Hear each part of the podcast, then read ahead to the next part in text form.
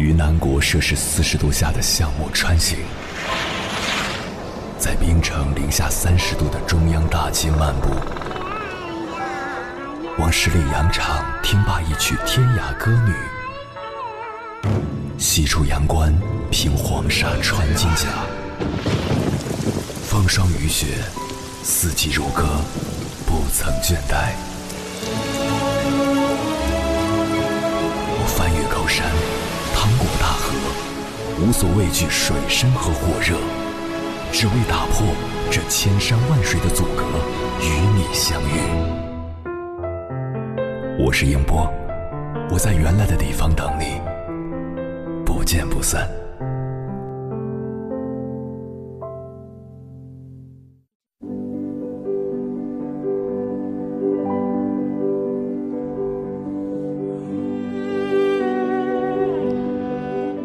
假期是休养生息的好时机，但是对于大多数人来说，并不知道怎么休息。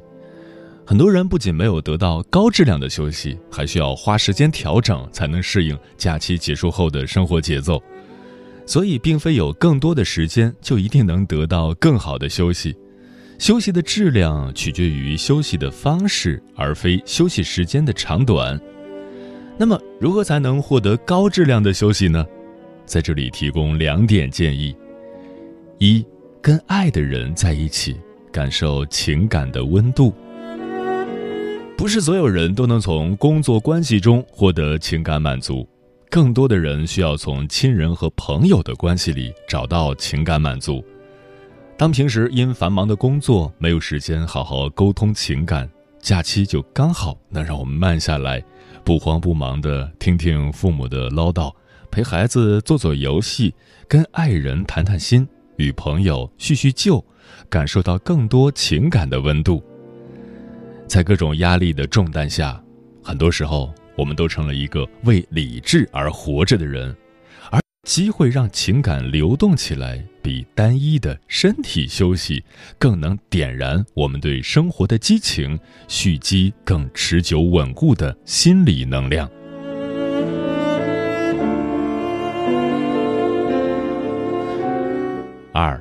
选择一种新的生活方式，放空自己。我有一个朋友，每逢放假就不见人影。他是一个职业经理人，平时工作超级忙。他喜欢利用假期的时间，关掉通讯方式，学习一些感兴趣的课程。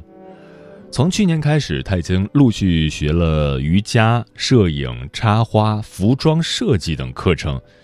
不仅交了很多有意思的朋友，还在每次假期结束时收获了饱满的精力。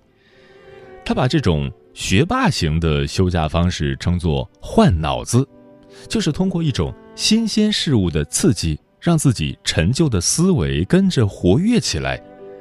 他说：“这些看起来无关紧要的事情，经常在某些时刻帮他获得一些触类旁通的灵感。”让他在面对生活和工作中的一些纠结时变得豁然开朗。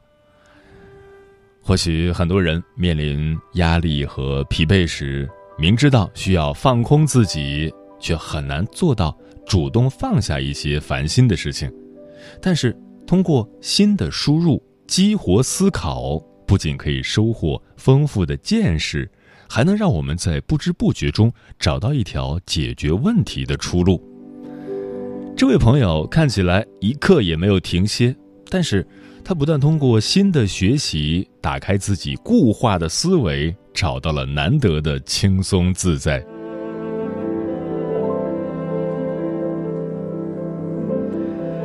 当我们感到疲惫、想要休息时，一种信号来源于身体，另一种信号来源于心理。身体的疲倦可以通过充足的睡眠、食物和娱乐来消除，而心理的倦怠却很难轻易消除。每逢假期，很多人选择了让身体完全的停下来休息，实际上心里却一刻也没有得到放松。心理学上有这样一个疲劳测试实验，为了消除右手的疲劳，实验人员采取了两种方式。一种是让两只手都静止休息，另一种是在右手静止的同时，让左手适当活动，然后对右手的握力进行测试。结果表明，在左手活动的情况下，右手的疲劳消除的更快，握力更大。这就需要我们更新对休息的理解，并非停下来什么都不做就能对自己有更大的帮助。如果我们想在一方面获得帮助，或许我们可以在另一方面变得更积极主动。比如，我曾经有个朋友轻度抑郁。他辞去工作，整日在家休息，反而状态变得更糟。之后，他调整了自己的生活安排，不再每天睡到下午才起床，而是每天早起慢跑半个小时。一星期后，他又重新找到了新工作。尝到了积极调整自己的方式的甜头后，他一有休息时间就会安排自己外出徒步。他说。当我不断往前走，时而抬头看看天，时而低头看看地，再看看身边的风景，我知道，所有的不愉快终究会过去。休息永远不是指单一的某种方式，而是一个让你获得更好状态的代名词。你不需要因为疲倦就要求自己停下来。也不需要为了和别人攀比就匆忙上路，你需要在情感、理智和身体中寻找到一种适合自己的方式来满足自己。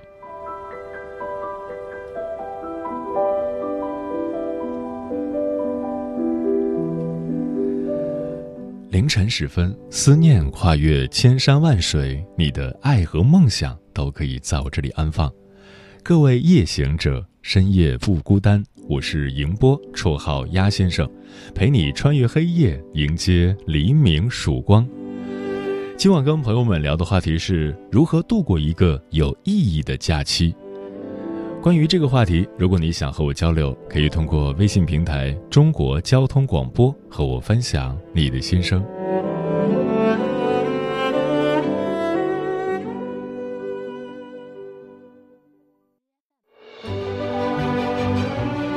越过山丘，谁在等候？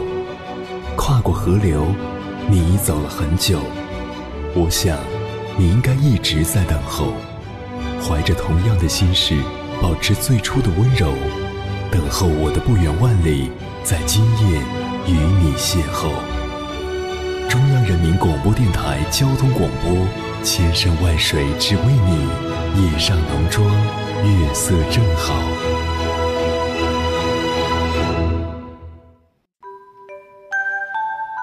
在微博上，有位网友晒出自己享受假期的几大好处，比如可以有一颗说不洗就不洗的头，一个说不起就不起的早晨，一个说不出门就不出门的白天。听起来真的是好 freestyle，连空气都弥漫着假期的自由和慵懒。老实说，这位网友所说的假期模式只适用于我放假的前两天。虽然每天睡到自然醒是我每年的生日愿望。但循环播放慵懒模式，不仅会觉得生活无趣乏味，还有种一事无成的挫败感。接下来，千山万水只为你，跟朋友们分享的文章名字叫《这四件事才是假期正确的打开方式》，作者庆哥。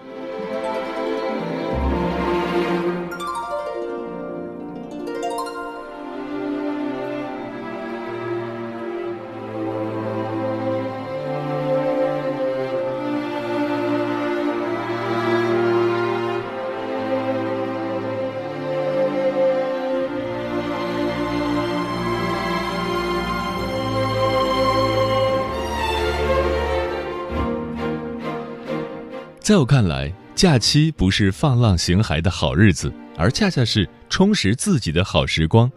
那么，高质量的假期打开方式是怎样的？一，假期养生才是最有心机的美颜术。蔡澜说：“会玩时间的人能享受非一般的乐趣。”其实，在假期里会玩时间的人，才能过得更高质。那么，怎样才算是会玩时间呢？我觉得，会玩时间的人，首先得会合理安排时间。我堂妹自从假期回来，就过着日夜颠倒的生活，没有吃过一顿正常的早餐。有次我们两家人相约喝早茶，大伙早早就各就各位，在茶楼里吃早点、看报纸、聊天，而堂妹却在茶楼快打烊的下午两点才到。我们喝的是早茶，她吃的是午餐。看着才二十出头的堂妹日渐发胖的身材和憔悴如菜色的脸蛋，我不禁打了个冷战。那些有养生心机、爱惜发肤的女孩，不会在假期里自我放逐，而是会好好利用假期休养生息、早睡早起，等假期结束后惊呆同事朋友。我大学时的一个舍友，在一次假期回来后，皮肤变得光滑透亮，身材也笔直修长。他真是太有心机了。我们一个个在假期里忙于吃喝玩乐，夜夜笙歌，差点把自己搞成裘千尺，而他却美成了小龙女。上苍是有眼的，人家在假期里天天早睡早起，每天起床先空腹练四十分钟瑜伽，看一小时书。然后用心为自己和家人准备一顿丰盛的早餐，有时是豆浆搭点心，有时是牛奶配麦片，虽简单却营养十足。心情好的时候，他还会到菜市场买点煲汤的材料，回来后把汤料扔进慢热锅里。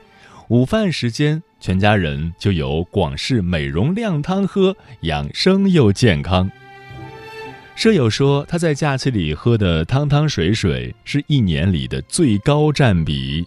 他的水润肌就是在假期里慢工出细活调理出来的。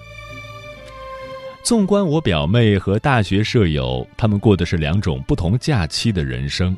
规律的早睡早起和日夜颠倒的人是活在两个不同的世界的，就像白天不懂夜的黑一样。日夜颠倒的人永远理解不了早睡早起的人能得到的好处有多爽。我们平日里朝九晚五的上班熬夜是不得已的行为，但在假期，我们不用看谁的脸色，我们是时间的主人。假期才是调理身体、保养容颜、充实大脑的最好契机。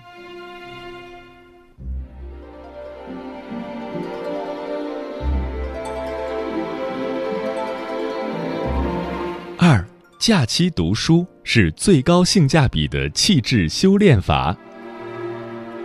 之前翻看蒋方舟的微博，看到他更新了一条动态，说他在囤假期要看的书，配图是一张他蹲在书房里的照片。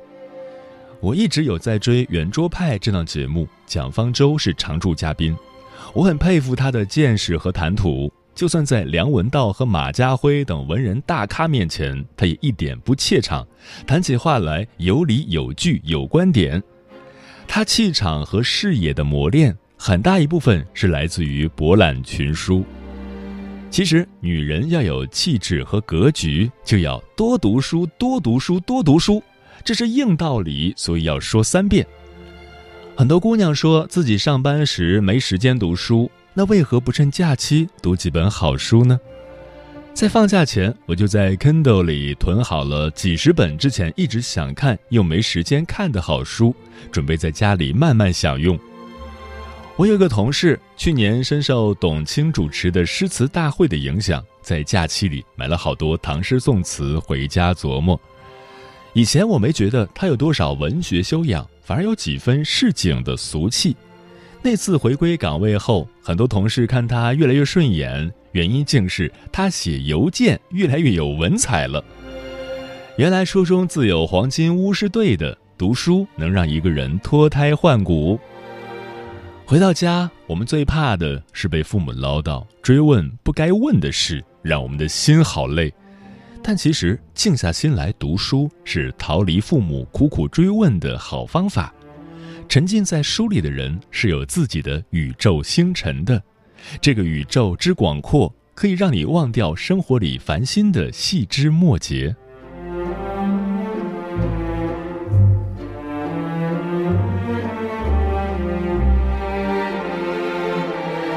三，假期旅行是联络感情并长见识的契机。很多人说，朋友之间的渐行渐远是由你不问我不说开始的。其实，我们不是有意对朋友不闻不问的，只是有时我们都太忙了，朋友一旦疏于问候，就很容易没了下文。所以，我们不妨趁着假期来一次友情的巩固之旅。旅行是友情破冰的契机。曾一起旅行过的朋友和没旅行过的朋友的感情是不一样的。旅行不仅能愉悦心情，还能增广见闻。我一位经常周游列国的朋友回来说，他的人生观都是在旅行里学回来的。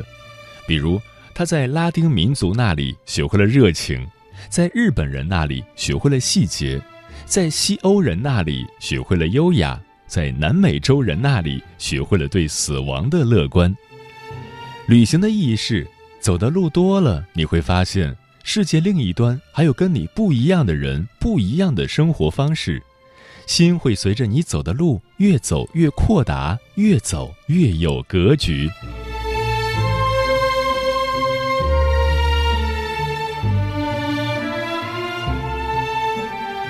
四会玩物养志的假期才算有意义。很多人说玩物会丧志。但我更认同蔡澜先生所说的“玩物会养志”。在假期里，我们不妨成为一个玩物养志的人。玩物其实就是做自己感兴趣的事。有什么比做自己喜欢的事更愉悦、更充实呢？很多人在假期喜欢买买买，喜欢什么扫一扫微信就能信手拈来。但最好的假期生活方式不是信手拈来，而是动手研究自己感兴趣的事。我的一位朋友很喜欢香薰蜡烛，他利用假期在家里研究如何做一盏有香味的蜡烛灯。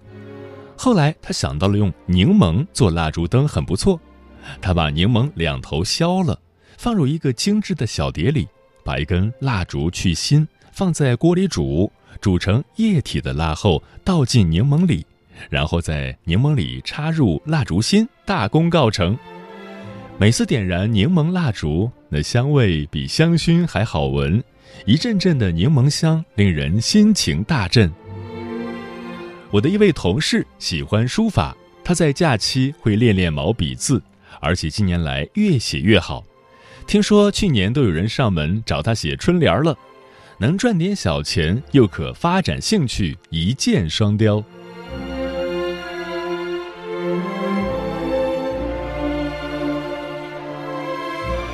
假期是愉悦自己的黄金时刻。上班时，我们常常有做奴隶的感觉，只有假期才能有回归本我的自在。我们不能决定假期的长短，但是我们可以主宰假期的质量。质量高的假期生活方式，人会有回光返照的精神爽利；而颓废的假期模式，只会让你萎靡不振。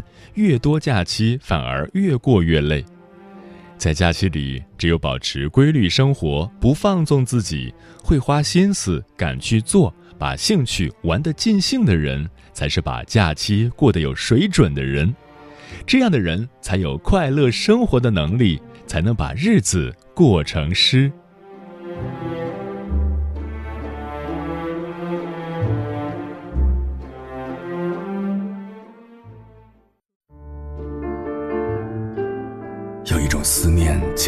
秋水，有一种记忆叫刻骨铭心，有一种遥远叫天涯海角，有一种路程叫万水千山。千山万水只为你，千山万水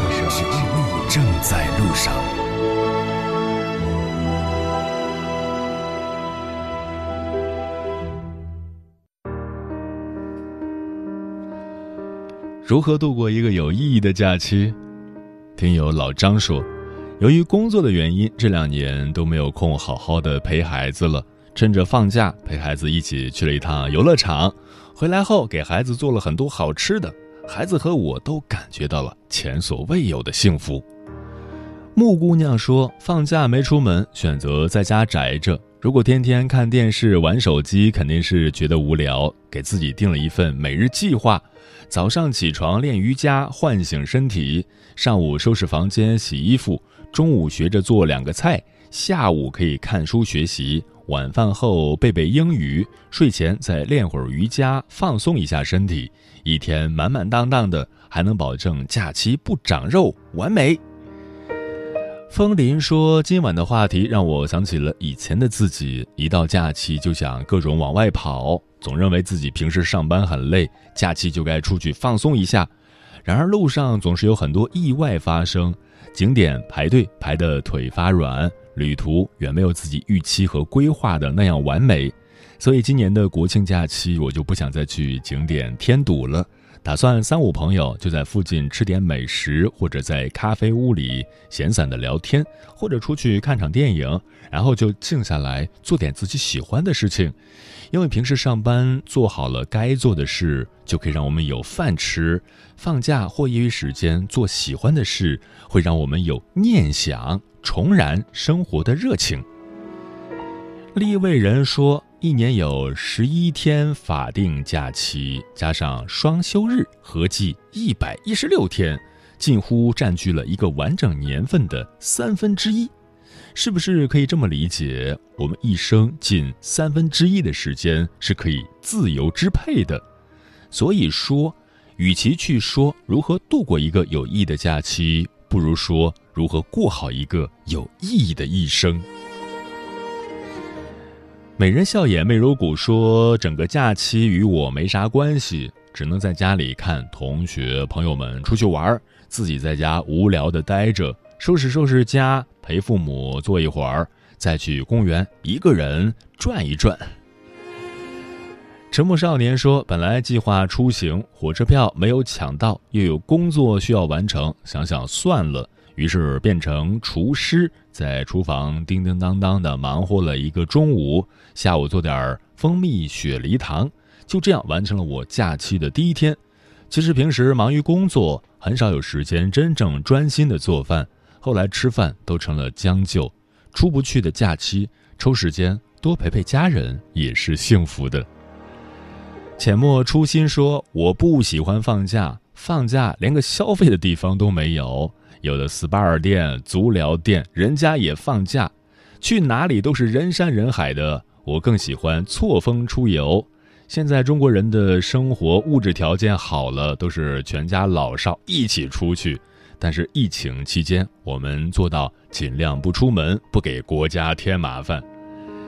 Nancy 说，在假期保值增值的最好方法就是恶补自己不擅长的事，让过去的每一天都过得有意义。嗯，对于任何一个忙碌的现代人而言，假期都是难得的放松机会。如果没有做好安排，你很可能会发现时间过得飞快，而自己什么也没有做成。珍惜假期，把假期过得更有意义。很有必要，每天睡觉之前觉得今天没有荒废，自己是有收获的，这就足够了。的人轻声细语，可以顺着云彩飘荡，穿过喧闹人海，去往一山傍水的地方。唯有爱不能怀缅，能让我灵魂得以完整，就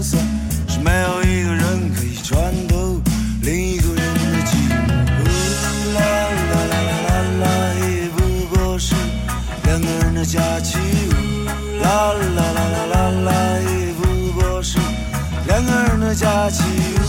啦啦啦啦啦啦，也不过是两个人的假期。啦啦啦啦啦啦，不过是。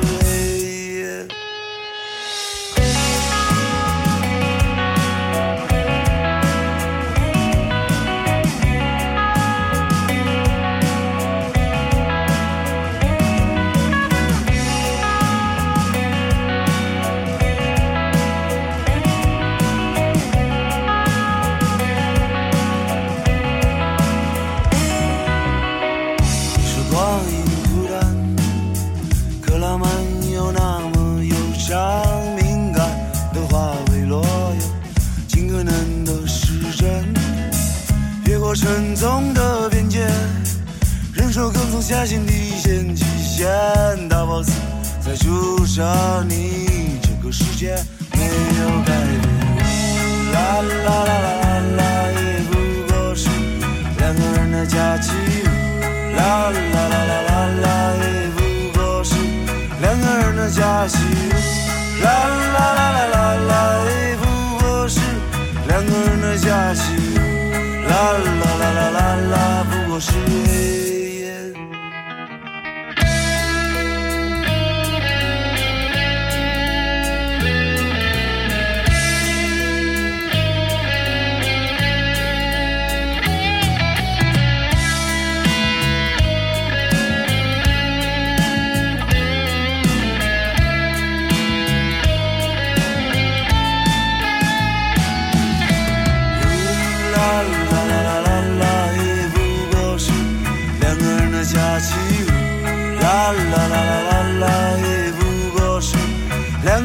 假期。啦啦啦啦啦啦，也不过是两个人的假期。啦啦啦啦啦。